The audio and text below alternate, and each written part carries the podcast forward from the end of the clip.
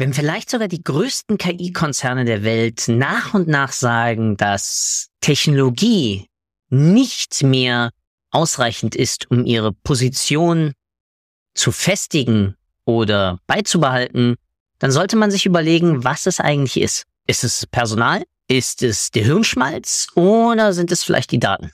Genau darum geht's diesmal in dieser kurzen Monolog-Episode.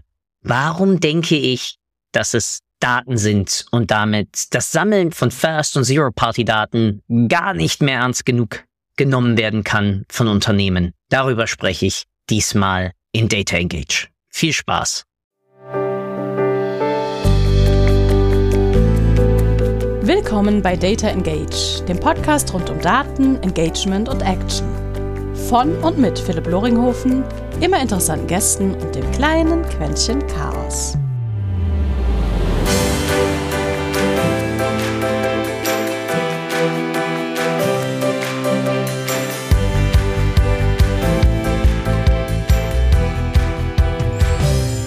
4.5.2023 war, ist ein extrem spannender Tag für uns alle im gesamten Daten- und KI-Umfeld.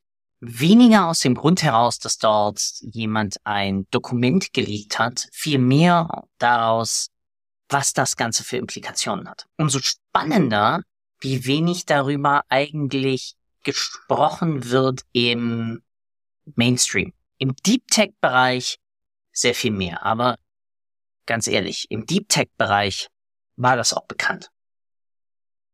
Weil worum geht's? Jemand hat in einem öffentlichen Discord-Server ein Dokument, das aus den internen Mechanismen von Google kommen soll, aus eher dem Research-Bereich kommen soll, veröffentlicht, wo es eigentlich darum geht, dass Google mehr oder minder alle Viere von sich strecken sollte, was interne KI-Entwicklungen angeht und sich dem Open-Source-Bereich geschlagen geben sollte. Soweit, so gut, soweit, so für mich nachvollziehbar.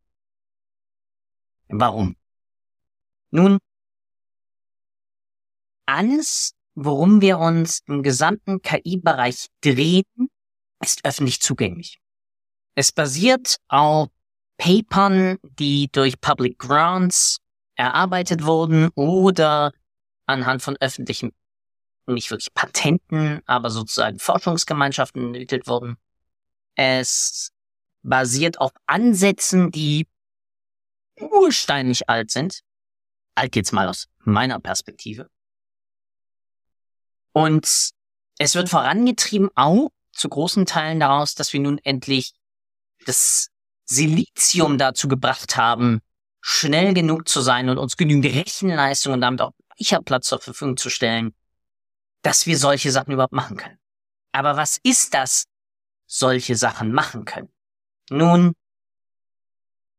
eigentlich ist das nichts anderes als die Daten, die wir haben und hatten und erstellen, zu nutzen. Und in dem ganzen Kontext ist es halt umso spannender, dass der Open Source Bereich ist noch schneller. Stichwort Stable Diffusion. Open CV. Stichwort Open Consult, ähm, Stichwort Open Assistant. Also wir haben aktuell jede Menge Open Source Systeme, die auf GitHub in allen möglichen Systemen. Wir müssen uns ja nur AutoML anschauen, um mitzubekommen, wie sich der Sektor Open Source KI-Systeme vorantreibt. Was heißt das eigentlich für uns? Für uns im Analytics-Bereich, für uns im Datenbereich und besonders für uns im Marketing- und Sales-Bereich. Und das ist auch der Grund, warum sowohl diese Episode so strange angefangen hat, als auch warum es nicht im normalen Tonus irgendwie jetzt mal wieder eine Philipp führt einen Monologfolge gab weil ich einfach noch mal ein paar Tage brauchte, um darüber nachzudenken. Die aktuelle Entwicklung im KI-Bereich zeigt, wie viel mehr Relevanz das Thema Data Ownership hat gegenüber allem anderen, was wir diskutiert haben. Modern Data Stack. AI Inclusion, Nutzung irgendwelcher spezifischer Tools. Alles komplett egal, wenn du drei Sachen nicht unter Kontrolle hast in deinem Unternehmen. Gathering.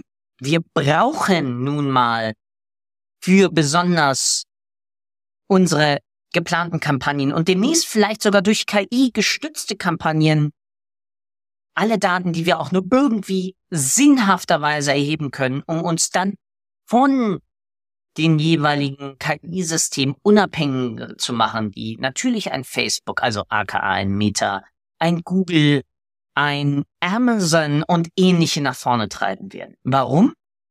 Weil wir denen nicht vertrauen können, weil sie einen komplett anderen Business Value in sich haben, als das, was wir teilweise als Werbler, als Advertiser erreichen wollen.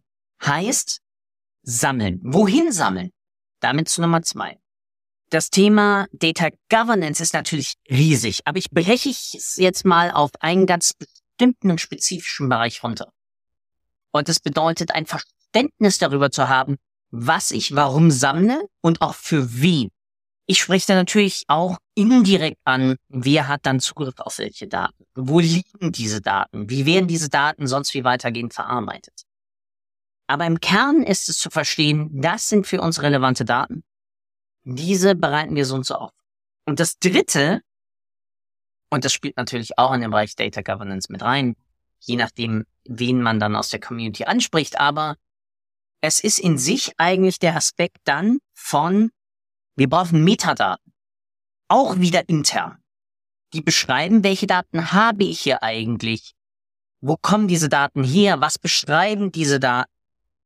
Was sind die Zusammenhänge mit anderen Datensätzen? Was ist auch teilweise qualitativer Input, den wir guter alter Hand, ja, noch mit eintragen können in zusätzliche Tabellen, in zusätzliche Formate. Das heißt, Anreicherung der quantitativen und auch teilweise qualitativen Daten natürlich, die wir automatisch in unser Data Warehouse, unser Data Lake, in unser Data Mesh etc. sonst wie einladen mit dazu tragen. Wie gesagt, Unternehmen müssen verstehen, Data Ownership wirklich aus einem businessrelevanten Aspekt herauszudenken. Weil das Google Paper zeigt eine Sache ganz, ganz wichtig. Der sogenannte Moat, den man dachte, dass man ihn über kluge Entwickler, gute Statistiker, all das aufbauen kann, hat sich relativ schnell gezeigt, dass er über die Flut an Daten überholt wird. Und in dem Kontext ist es zum Beispiel mega interessant, was dann ein Samsung auf all seinen internen Devices, und das ist nicht nur die Handys, sondern alle Samsung-Mitarbeiter, ähm, Laptops, alle Tablets etc., werden von öffentlich zugänglichen KI-Systemen abgeschnitten bis sich zum Beispiel dargestellt hat, wie es genau um die rechtlichen Themen dann der Nutzung der Daten, die durch die Samsung Mitarbeiter diesen KI-System zur Verfügung gestellt wird, umgegangen wird. Es ist also genau dieser Zustand von, das Wertvolle ist nicht die Mathematik, die Statistik. Selbstverständlich kannst du darüber auch noch gewisse Hebel hinkriegen. Aber overall zeigt sich gerade, dass der Brute Force Ansatz über Datenmenge und Daten einfach teilweise über Rechenleistung, die ich mehr kaufen kann, alles andere erstmal überwiegt. Wird das mittel- oder langfristig so bleiben? Ich weiß es nicht. Aber es signalisiert, wie wichtig, und ja, damit wiederhole ich mich, wie wichtig einfach der Aspekt von First-Party-Data beziehungsweise Zero-Party-Data, Data Collection für uns im Sales und Marketing wird und ist. Nur dadurch können wir genau dann auch irgendwann unsere virtuellen Assistenten KI-technischer Natur dann damit antrainieren, um uns gegenüber unserer Konkurrenz, und damit spreche ich sowohl von vertikaler als auch horizontaler Konkurrenz, das heißt direkte Konkurrenten, als auch indirekter Konkurrenten, eigentlich entschuldigt die Wortwahl, aber erwehren. Weil das Kundenverständnis, das unsere Mitarbeiter haben, das Kundenverständnis, das wir in unserem CRM-System haben, das Kundenverständnis, das wir damit aber auch in den Interaktionen mit unseren bezahlten Werbeanzeigen oder mit unserem Public Content, mit unserem Organic Content an den Tag legen, symbolisiert und zeigt uns natürlich ja auch, wie gut wir überhaupt unsere Kundinnen und Kunden verstehen. Und all das sind dann wiederum Symbole, Artefakte, die wir einer KI geben können, um sie zu trainieren. Und damit ist es jetzt ganz spannend. Dadurch, dass zum Beispiel ja Facebook ihr Lama, ähm, ihr Lama, entschuldigt, ihr Lama ähm, Large Language Model veröffentlicht haben, hat sich ja nochmal eine ganz andere Floodgate eröffnet, was die personalisierte Entwicklung genau von solchen Systemen an. Ja? Wir müssen ja gar nicht erst von einem Stable Diffusion sprechen, das uns ganz andere Möglichkeiten dort aufgemacht hat. Ja, wir haben im Chinchilla auch nochmal eine Entwicklung im Open Source Bereich, zum Beispiel von Video, ähm, KI-Systemen, ja, die uns auf einmal dann ermöglichen, ganze Video-Snippets von drei Sekunden, ich glaube sogar acht Sekunden jetzt schon sehr stabil, natürlich noch mit ganz komischen Artefakten teilweise, besonders bei uns komischen Wesen von Menschen, irgendwie vorantreiben.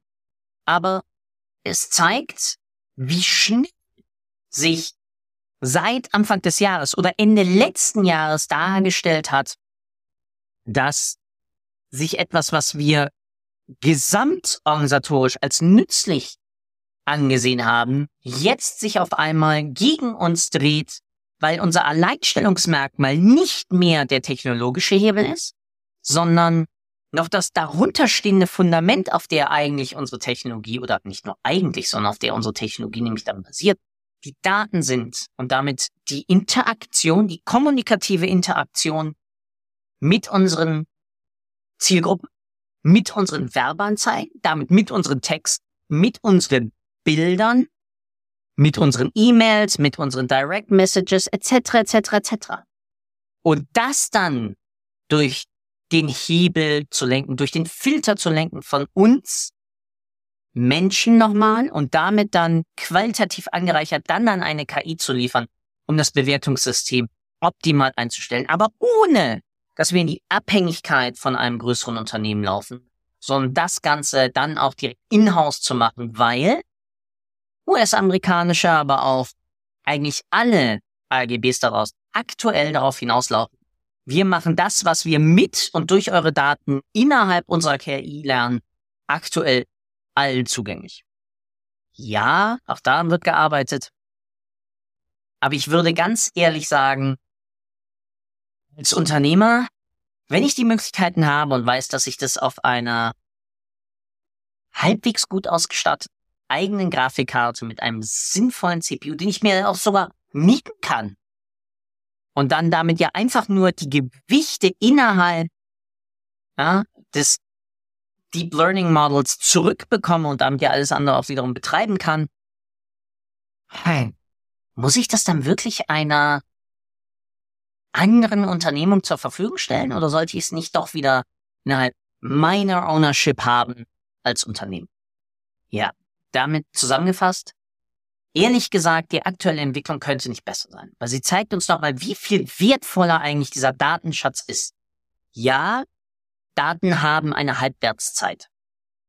Die ist je nach Quelle mal ein Jahr, mal vielleicht aber auch nur drei Monate oder zwei Wochen. Hängt halt von meinem jeweiligen Produkt ab. Ja, Kundenmeinungen ändern sich, aber ich kann sie abfragen. Ich kann damit dann dementsprechend auch angereichert in meinen KI-Modellen arbeiten. Und das zeigt uns alles, wir müssen diesen Datenschatz heben. Ob wir ihn nun Gold nennen, ob wir ihn Öl nennen, ob wir ihn Daten als das Blut und damit das Versorgungssystem unserer Organisation bezeichnen, sei vollkommen dahingestellt und für jeden in seiner jeweiligen Unternehmenskultur anders verstanden. Aber Data Ownership aller relevanten Datenquellen für sowohl meine internen Prozesse als auch meine externen Prozesse muss durch diese Veröffentlichung, die möglicherweise von gut kam, allen klar sein. KI-Systeme und damit die Technologie dahinter sind klar natürlich in irgendeiner Art und Weise durch Patente vielleicht geschützt. Aber Die Mathematik dahinter ist zugänglich. Was aber nicht zugänglich ist sind, sind die vorherigen Daten, mit denen ich das Ganze trainiert habe. Das ist das, was eine KI erst wertvoll macht. Und damit entschuldigt, dass das Ganze so chaotisch und wild diesmal daherkam. Aber ich musste mich damit erstmal auseinandersetzen. Vielen, vielen Dank und bis zum nächsten Mal. Ciao, ciao. Danke für deine Zeit. Ich hoffe, du konntest auch heute wieder etwas für deinen Umgang mit Daten mitnehmen und bist dem Warum ein Stückchen näher gekommen. Ich auf alle Fälle. Hinterlasse doch bitte eine Bewertung auf iTunes, Spotify oder von wo auch immer du gerade zuhörst. Das hilft wirklich sehr.